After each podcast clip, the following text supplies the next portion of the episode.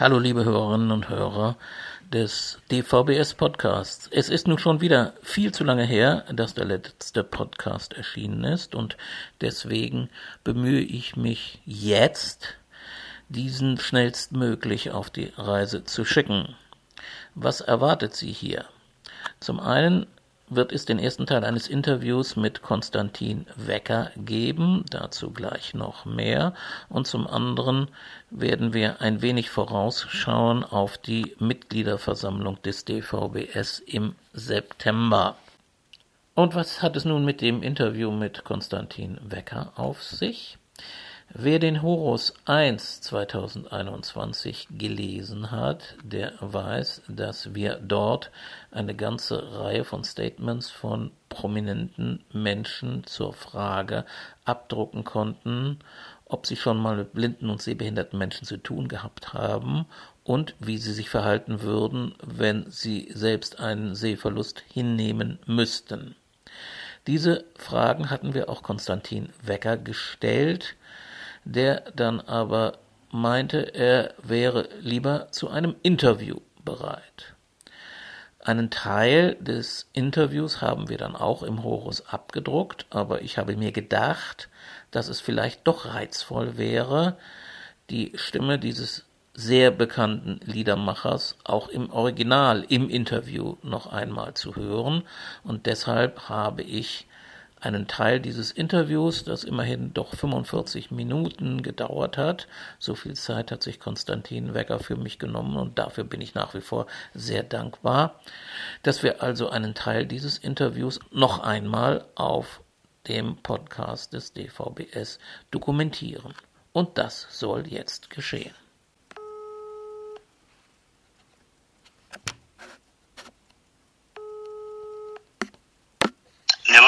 So, jetzt funktioniert es so wie. Besser? Ja, jetzt ist besser. Ja. Sie kennen, Sie kennen Technikprobleme. Ich kenne Technik.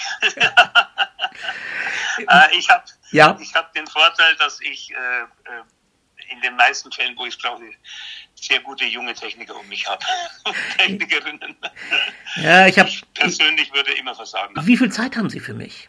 Ich habe schon Zeit für Sie. Gut. Also jetzt reden wir einfach mal. Okay. Ich bin nicht gehetzt. Wunderbar. Ja, das ist ja ein Markenzeichen von Wecker, nicht? Nicht, nicht gehetzt sein wollen, jedenfalls. Das stimmt, ja, das stimmt, ja. Das will ich wirklich nicht. Passen Sie mal auf, ich mache jetzt mit Ihnen mal einen kleinen Test. Äh, und zwar, das habe Nehmen Sie auf. Ja, das aufgenommen wird ja sowieso schon. Äh, nein, aber ähm, das habe ich mal bei Pigo und Eichhorn gesehen. Die haben ihr Publikum, haben ihrem Publikum immer Vornamen gegeben gesagt und die mussten dann einen entsprechenden Nachnamen, der ihnen gerade einfiel, dazu sagen. So wusste man dann so ein bisschen, mit wem man es zu tun hat. Also ich sag Ihnen jetzt mal den Vornamen Karl. Was fällt Ihnen ein? Mittermeier. Wer war das? Mittermeier, ich weiß es nicht. Muss es, soll es denn unbedingt ein berühmter sein? Es, es sollte schon jemand sein, den man Ach vielleicht so. kennen könnte. Ja. Ich habe gedacht, dieser ganz spontan na, na, ja. Nachnamen, der mir, der mir einfällt. Ja, es gibt sicherlich einen Karl Mittermeier. Ich kenne zwar mehr die Rosi, ja. aber na gut. Na, dann fällt wahrscheinlich jedem der Große ein. Also der Herr Marx, gut. Wer noch? Dann Kaiser Karl der Russe. Ja. Ja. Ähm, Karl. Naja, Ihnen, als Bayer könnte Ihnen Herr Valentin eingefallen sein, ne? Oh mein Gott, ja. oh Gott, oh, das ist aber peinlich. Äh, den liebe ich so sehr und ja, der fällt mir nicht sehr, ein. Ja. Okay. Oder Herr May wäre auch noch im Angebot gewesen, ne? Karl May, ja. natürlich. Gut. Ja, ja. genau. Wer fällt Ihnen bei Josef ein? Äh, bitte nicht Strauß. das war ja auch Franz Josef, ja? Franz Josef. Äh, Josef. Sie können auch Joe nehmen.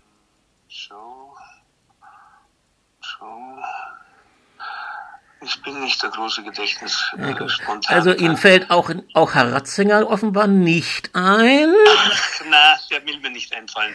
äh, also Sie mir will weder der Ratzinger noch der Franz Josef Strauß einfallen. Goebbels wäre Ihnen auch nicht eingefallen? Oh Gott. Oh Gott nein. Aber stimmt, das ist natürlich der Josef schlechthin. Leider. Ja, leider. Wie ist es mit Wolfgang? Na, Amadeus Mozart. Natürlich, natürlich klar. Wer noch? Äh, Wolfgang. Wolfgang Gleixner, das war ein, ein, ein Musiker, äh, ist ein Musiker, der sehr oft jahrelang mit mir gespielt hat. Ein toller Perkussionist. Sehr schön. Und äh, Gitarrist, Wolfgang Gleixner. Jawohl. Gut, es hätte noch Köppen gegeben, Hildesheimer, äh, Schäuble hätte Hildesheimer, es gegeben, ja, ja, ne? So, wir hören gleich auf, aber einen will ich Sie, mit einer Frau will ich Sie noch quälen, Barbara. Schöneberger? Ja. Wer noch? Schöneberger, Barbara Valentin. Die kenne ich. Ach Gott, die Barbara Valentin, kennen Sie die nicht? Ist war das seine Frau von Karl? Nee. Das war die erste Frau von Helmut Dietl. Ah, okay. Ein, mhm. ein, ein damaliges, äh, so nannte man das damals, mhm. bitte nicht sexistisch auffassen, man nannte das früher Busenwunder. Ja, erinnere ja. mich. Wir sind ja wir sind derselbe Jahrgang. ja, genau. Ja. Dann, dann wissen Sie das sicher noch. Ja. Ja, dann gab's, hätte es geben Barbara Honigmann. Es hätte natürlich auch, jetzt wird es vielleicht für Wecker so ein bisschen peinlicher, Barbara Thalheim gegeben. Ne? Der oh hätte Gott, ihm ja, auch, auch einfallen können. Ja, ja. Gut, also äh, Natürlich Test, Barbara Thalheim. Test halbwegs bestanden, sag ich mal. Barbara Thalheim hat mich äh, hat mir es ermöglicht, dass ich das erste Mal, damals noch verboten, ohne die äh, Künstleragentur, die DDR-Künstleragentur, in einer Kirche ähm, auf Usedom. Äh, konnte. Ja, auf Usedom, ich weiß. Auf Usedom, genau. Die das Ki war Barbaras Verdienst. Die Kirche kenne ich auch, da waren wir. Ja? Später, ja, ja, ja. Ah. Also, der, der, Pfarrer war ja auch so ein spannender Typ. Ja, ne? genau. Ich weiß nicht mehr, wie er heißt, so ein, aber so ja, ja. Ja, ganz genau. Ja. Also, wir haben eine ganze Reihe von Berührungspunkten, wie ich so sehe. Ich habe mir gerade vorhin noch mal angehört, einen Ausschnitt aus Ihrem Konzert in Neuhardenberg 2017. Noch eine Erinnerung dran oder es gibt so viele Konzerte, die. Ja, das ist, es ist immer sehr schwer. Also ähm, äh, ich habe ich hab auch, in, in, als ich meine Biografie geschrieben habe gesagt, ich gehöre wohl zu den Menschen, die mehr im Augenblick leben als in der Vergangenheit. Ähm, äh, erstens mal sind bestimmte Jahre aus meiner Vergangenheit völlig ausgeblendet, verständlicherweise in ja. meiner äh, Drogenzeit. Mhm. Also da, da weiß ich überhaupt nichts mehr. Und äh, dann bin ich wirklich nicht das große Gedächtniswunder. Mhm. Also ja. ja, das ist einfach so. Und äh, ich habe ja dann extra meinen Freund und der mich immer begleitet und eigentlich mein bester Freund seit 70 Jahren, Herr Günther. Ähm, äh, und der ist ein Mann des wunderbaren Gedächtnisses und der hat mir dann in meiner Biografie auch die Sachen geschrieben, die ich nicht mehr wusste. Wunderbar. Also ein halber Ghostwriter sozusagen. Nein, nein, ein, ein äh, ganz offizieller Writer, ja. weil er wird nicht er hat nicht geghostet, sondern er, ah, steht, er steht mit, mit seinem. Namen da. Nee, also das Konzert Neuhardenberg, das gab's, wurde dann gesendet beim äh, Deutschlandradio Kultur und da habe ich vorhin noch ah, mal genau, genau, dann weiß ich, dann ja. weiß ich wieder. Ja, ja. Und ja. das hab, da habe ich vorhin noch mal reingehört, da gab es auch ein Interview mit Herrn Wecker und da war für mich so besonders interessant äh, ein Satz oder ein paar Sätze, die so fantastisch oder unheimlich auf die jetzige Zeit passen, wo Konstantin Wecker sagt, ja, mit unserem Schicksal, wir wissen ja nie, was demnächst mal passiert. Oh ja. Und das passt natürlich momentan wie Faust auf irgendwie, notfalls aufs Auge. Ne? Das fand ich sehr beeindruckend und sie, wo sie dann auch sagten, also es gibt viele Freunde, man weiß nicht, wie, wie es mit ihnen weitergeht und da hörte ich auch so Verluste draus, so ein bisschen, ne? so Leute, die mit die, denen es einfach dann, die nicht mehr da sind oder denen es schlecht geht oder irgend sowas. Das ist ne? fast das Hauptproblem des, des Altwerdens, ähm, wenn ich überlege, wer mir an so unglaublich wichtigen Mentoren und Freunden wie äh, Hans-Dieter Hüsch ja, oh, ja. Äh, und dann Dieter Hildebrand. Ja. Äh, der, der, der fehlt mir so, weil der Dieter war immer, also der Dieter war so ein moralischer Kompass für mich. Ja, wenn ich, wenn ich mal nicht so ganz klar wusste, wie ich mich da verhalten soll. Dann habe ich einen Dieter gefragt, wenn er gesagt hat, mach es, habe ich es gemacht. Wenn er gesagt hat, lass es sein, habe ich es sein gelassen. Ah, ja. Der war wirklich ein, ein, ein, ein und wenn die dann wegsterben, auch Roger Willemsen ist ja auch so früh gestorben und ja. äh, dann wird's einsam. Aber wenn wir der gleiche Jahrgang sind, dann werden sie das genauso sehen. Ich habe das Glück, dass viele von meinen Leuten noch da sind, aber natürlich gibt es ein paar, die sind auch nicht mehr da. Das ja, ist völlig ja. richtig. Übrigens, was, was uns noch verbindet, äh, was heißt uns, aber jetzt mal den, den Horus. Ja. Ich habe vor äh, ein paar Wochen von einem äh, jungen blinden Dichter, Christoph Cornel. Ich weiß nicht, ob Sie den kennen. Nein, normalerweise kennen wir unsere Szene, aber den kenne ich nicht. Der den, der den Horus auch kennt natürlich. Mhm. Ich glaube, er ist aus Marburg. Ja. Und da habe ich ein Gedichtband mit einem ganz tollen Brief bekommen, ein 25-jähriger blinder Dichter. Und mit dem bin ich jetzt in Mailkontakt und äh, er hat wirklich wunderschöne Gedichte geschrieben und vor allem auch die Mail von ihm. Ich meine, wie macht man das eigentlich als als Blinder spricht man das und dann wird es geschrieben? Also es gibt verschiedene Möglichkeiten. Erstmal haben wir in der Schule alle, äh, wenn wir in einer Blindenschule waren, Schreibmaschine schreiben gelernt. Damals, ja. Ne? Ah, ja. also im wahrsten Sinne ah. des Wortes des Zehnfinger blind schreiben. Ne? Mhm, mhm. Und äh, das hilft natürlich auch bei der Computertastatur, bei der damaligen Schreibmaschinenkultur konnte ich ja. zwar schreiben, ich konnte aber nicht nachlesen, was ich geschrieben hatte. Ja, ja, Sie konnten es nicht nachlesen. Ja. ja. Äh, ja. Das ist heute anders und heute mit der, mit der Computertechnik ist es so, es gibt verschiedene Möglichkeiten. Es gibt also einmal eine Sprachausgabe, ne, wo, sie, wo der das wieder erzählt, was sie, was sie aufgeschrieben haben. Damit arbeiten wir eigentlich sehr viel und es gibt auch sogenannte Braillezeilen, also die Breitschrift, ne, und da wird eine Bildschirmzeile mit kleinen Stiften abgebildet auf einer, auf einer Zeile. Und dann kann man das mit den Fingern, wie wir Blindenschrift lesen würden. Wir, wir konnten ja. Das kann man lesen. Das kann man lesen. Äh, wir, wir konnten ja auch unter der Bettdecke lesen, ne? Das störte ja nicht. Also es gibt auch Vorteile für, ja, ja. bei diesen schwierigen Dingen, die man so hat. Ja, und, ja, und den habe ich eben gefragt, ja. ob er Horus kennt, mhm. Ach so, weil Sie ja. Einer sagt er ja, natürlich, äh, das ist ihm, also das, da ist er natürlich in Kontakt damit und er freut sich auf äh, mein Interview. Ja, ich auch. Ähm, wir haben auch einen sehr großen Querschnitt. Wir haben sehr viele Leute angeschrieben. Äh, am faulsten waren die Schriftsteller, die hatten alle zu tun, offenbar. Die, Polit die Politiker haben zum Teil reagiert. Wir haben was von Gysi, wir haben was von äh, Malu Dreyer, wir haben was von Bouffier, wir haben was noch irgendjemand. Und die, die, die Musiker waren auch ganz gut. Bodo Wartke, Stoppock, sie, äh, also es wird eine bunte Mischung. Und sie kriegen natürlich ihre Belegexemplare, das ist klar. Ihre ich sag's mal so, Ihre Bilder von Leuten, die nicht gucken können, gibt's da welche? Sind Ihnen da welche begegnet, jetzt außerhalb von Cornell oder so, auch früher schon? Ist es, ist es der blinde Akkordeonspieler am Bahnhof mit der, mit der Mütze oder wer könnte es sein? Im privaten Kreis gar nicht, aber mir sind viele Blinde natürlich äh, äh begegnet im Laufe der Jahrzehnte in meinem Publikum. Und da habe ich großartige Erlebnisse gehabt. Ich bin auch Pate eines äh, Münchner Blindenhundes.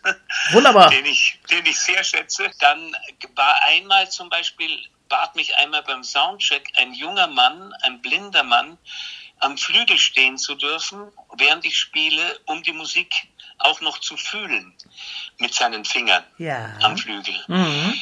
Und also ich glaube, es gibt kaum ein, gab kaum ein Konzert, wo nicht irgendwann äh, auch eine Blinde oder ein Blinder, meistens mit Begleiter oder eben mit einem Hund. Und dann wurde ich oft vorher angeschrieben, ob mir recht ist, dass Hunde kommen. Und äh, da stößt man bei mir sowieso auf ein offenes Ohr, weil ich bin ein Hundenarr. Und äh, am liebsten hätte ich lauter Hunde bei dem Konzert. Also ich finde das ganz wunderschön. Ja, ja. Und vor allem äh, Blindenhunde sind ja auch so. Und, und dann gibt es ja auch noch nicht nur Blindenhunde, sondern die äh, Erziehungs- oder wie heißen die? Ähm, äh, es gibt Begleit, ja, Hunde, ja, es gibt Be Begleithunde und es gibt Begleithunde. auch ja und es gibt auch Hunde, die irgendwie so feststellen, wenn jemand einen Asthmaanfall kriegt oder irgend sowas. Ah, ah, ja, äh, da gab es auch gerade eine schöne Geschichte in München, wo jemand da mit mit dem Hund nicht plötzlich nicht mehr ins Theater sollte und es gibt da immer wieder auch Schwierigkeiten, ne? also mhm, leider immer noch. Aber aber Wecker, also ja. Bei mir ist da alles offen. Also bei mir, wenn wenn nicht das Haus spinnt, ich glaube einmal hat man irgendwann mal auch ein Haus, ich weiß nicht mehr, wo das war, die haben gesagt, bei ihnen gehen keine Hunde, dürfen keine Hunde rein. Aber von mir aus ist da immer ein ja. ganz, habe ich immer ein ganz offenes Ohr. Und äh, wie gesagt, also dadurch habe ich sehr viele Blinde äh, kennengelernt auch. Dieser arme Blinde, der irgendwo rumsitzt und bettelt, der ist Ihnen nicht äh, begegnet, sag ich mal. Eigentlich nicht. Ne? Nein. Die sind, die sterben ja auch langsam aus, sag ich mal. Die gibt's auch immer weniger. Ja. Und so äh, Blindheit irgendwo, ich frage den Dichter, ich frage den Literaten, Blindheit in der Literatur irgendwo mal drauf gestoßen. Ich meine, wir kennen ja die griechischen Seher und alle, wie sie da Ja, sind. ja. Irgendwie da mal ein Erlebnis gehabt oder so eine Erleuchtung, hätte ich fast gesagt, was natürlich ein bisschen paradox klingt. Ähm, naja, es ist ja so, dass ich, ähm, dass ich, da ich ja als Kind schon durch meinen Vater, der Opernsänger war, ähm, ein Tenor, und ich als Kind ja aufgewachsen bin mit, mit, äh, mit Verdi und Puccini und das waren meine ganz großen Vorbilder, die italienische Oper. Und ich habe ja als Knabe auch äh, Sopran, äh, die ganzen Frauenpartien der italienischen Oper auch gesungen. Also ich war wirklich eine tolle Traviata. Und Wunderbar. äh, ja, ja, das war, da gibt's auch noch Aufnahmen. Da gibt's noch Aufnahmen von mir mit meinem Papa. Das Ja, das ist haben, unglaublich. das haben Sie mal erzählt. Äh, da, da, da waren Sie noch kein Männle, der Mann spielen wollte. Nein, noch gar nicht. Das war, da war ich ein Kind und ein glückliches Kind. Mit dem Männle und dem Mann spielen begann dann äh, so, ich würde sagen nach der Pubertät, komischerweise nicht in der Pubertät, weil da war ich noch sehr der Poesie verfallen. Und äh, ja, da bereitete sich das alles vor. Aber ähm, da begann dann mein Sturz aus dem Paradies. Ja. Das müssen wir vielleicht, vielleicht kurz erklären. Äh, Männle und Mann, das war ein Wort Ihres Vaters, ne? der das Ja, manchmal genau, sagte. genau. Sie Und, sehen, äh, ich habe ein wenig recherchiert. Bitte? Sie sehen, ich habe ein wenig recherchiert. Oh ja, das haben sie. Nein, und ich muss sagen, ich habe Musik eigentlich äh, fast immer äh, blind wahrgenommen, also auf jeden Fall mit geschlossenen Augen. Okay. Für mich war, also ich, ich wollte nicht sehen, wenn ich, wenn ich in der Musik vertieft war. Hm. Und ähm, ich hatte einmal, äh, das habe ich auch schon mal erzählt, äh, in meinem, ähm, ich habe jetzt so einen Brief an Beethoven geschrieben im Beethoven-Jahr. Und ich hatte einmal beim Beethoven-Violinkonzert. äh, Mein Lieblingskonzert, das geht doch gar nicht. Der dritte ja, Satz. genau. Und Oh. das habe ich damals als Zwölfjähriger äh, im Radio gehört. Ich auch. Radio. Ich, Ja? ich mit neun, irgendwie, oder zehn, mit zehn, zu Weihnachten, das weiß ich noch. Ah, Irre. Und, äh, äh, also ich kannte schon, wahrscheinlich habe ich es auch früher schon mal gehört gehabt und da war ich allein. Weil Eltern waren halt nicht da und da habe ich begonnen, die Musik in Farben zu sehen. Ich habe erst viel später erfahren, dass es Das gibt's, das gibt ja. bei vielen, Ja. einigen Musikern, die, die, die sehen alle Töne in Farben. Und das war für mich ein unglaublich prägendes und mystisches Erleben. Ich habe einfach Farben gesehen, das heißt, die waren ja nicht da für einen Sehenden. Also wäre meine Frage an Sie, das kann doch ein Blinder auch, oder? Es gibt Leute, ich habe eine Bekannte, die auch so bei gewissen Sachen oder bei gewissen Geräuschen oder bei, bei, auch bei Sachen, die sie anfühlt, äh, sich Farben vorstellt. Ja. Sich Farben vorstellen. Ja, ich meine, die Frage mit den Farben wird uns immer wieder gestellt auch. Musiker, das habe ich jetzt erst in den letzten äh, Jahren erfahren, die notieren sich sogar ihre, ihre Noten in Farben. Und wenn sie dann auswendig spielen, stellen sie sich nicht die Noten vor, sondern Farben. Wunderbar. Ja. Unglaublich. Ja, ja. Und äh, wenn Sie sagen rot, ähm, äh, also ich, ich weiß, und das war mir immer klar, dass wir, auch wir Sehenden, völlig andere Vorstellungen oft haben. Von Grün, von Rot, von allen möglichen. Wir nennen etwas Rot, aber ich weiß schon allein, dass meine Frau, äh, ne, für die ist Rot ganz was anderes. Ja. Die meint manchmal, ich bin farbenblind, wenn ich, wenn ich irgendwas sage. Also ich glaube, wir haben alle nie eine wirklich korrekte, einheitliche Vorstellung von, von Farben und wahrscheinlich auch nicht von, äh, naja, von Menschen zum Beispiel. Ja. Wenn, ich, wenn ich mir einen Menschen, was ich übrigens nicht kann, Und äh, da weiß ich auch wieder, meine Frau zum Beispiel, die kann das wunderbar. Wenn, wenn ich sage, stell dir deine Freundin äh, so und so vor, vor zehn Jahren, die macht die Augen zu und hat sie vor Augen. Ich kann das nicht.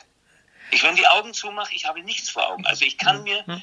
nicht, nicht mehr meinen eigenen Sohn kann ich mir, ich kann ihn mir erklären, aber ich könnte ihn jetzt nicht mit geschlossenen Augen sehen.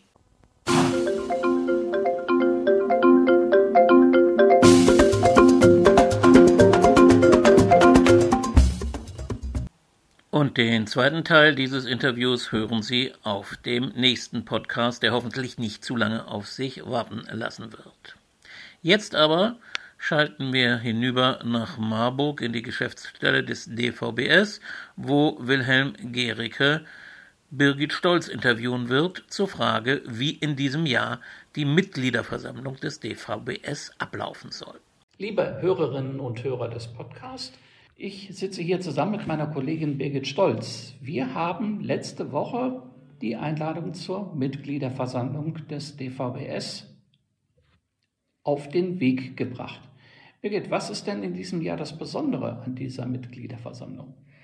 Unsere diesjährige Mitgliederversammlung wird am Samstag, dem 25. September 2021 in der Zeit von 9 Uhr bis ca. 13.30 Uhr erfolgen. Und zwar, äh, da die Planung und Durchführung einer Präsenzveranstaltung aufgrund der derzeit noch andauernden Covid-19-Pandemie mit erheblichen Unsicherheiten verbunden gewesen wäre, hat sich der Vorstand dafür entschieden, die anstehende Mitgliederversammlung virtuell unter Nutzung des Videokonferenzsystems Zoom durchzuführen. Ein wesentlicher Punkt in dieser Mitgliederversammlung ist ja die Vorstandswahl. Wie wird denn die in diesem Jahr durchgeführt? Ja, die, also die Wahlhandlung wird über das Tool Polias durchgeführt. Dadurch wird dann eben auch gewährleistet, dass wir geheime Wahl machen können. Ne? Jawohl. Gut. Dann hängt an der Einladung zur Mitgliederversammlung neben der Liste der nominierten Kandidatinnen und Kandidaten ja noch ein Satzungsänderungsantrag des Vorstandes dran. Was beinhaltet der? Also dieser Satzungsänderungsantrag beinhaltet, dass wir auch in Zukunft virtuelle oder Hybridveranstaltungen durchführen können. Dann hm, habe ich nur noch eine Frage. Die Einladung wird uns ja alle schriftlich erreichen. Haben wir denn auch die Möglichkeit, uns über das Internet an der Mitgliederversammlung anzumelden? Ja, also äh, wir stellen dieses Anmeldeformular als ausfüllbares Formular auch auf die DVBs Homepage. Und dort können Sie sich dann auch gerne anmelden über dieses Formular. Birgit, ich danke dir ganz herzlich. Gerne.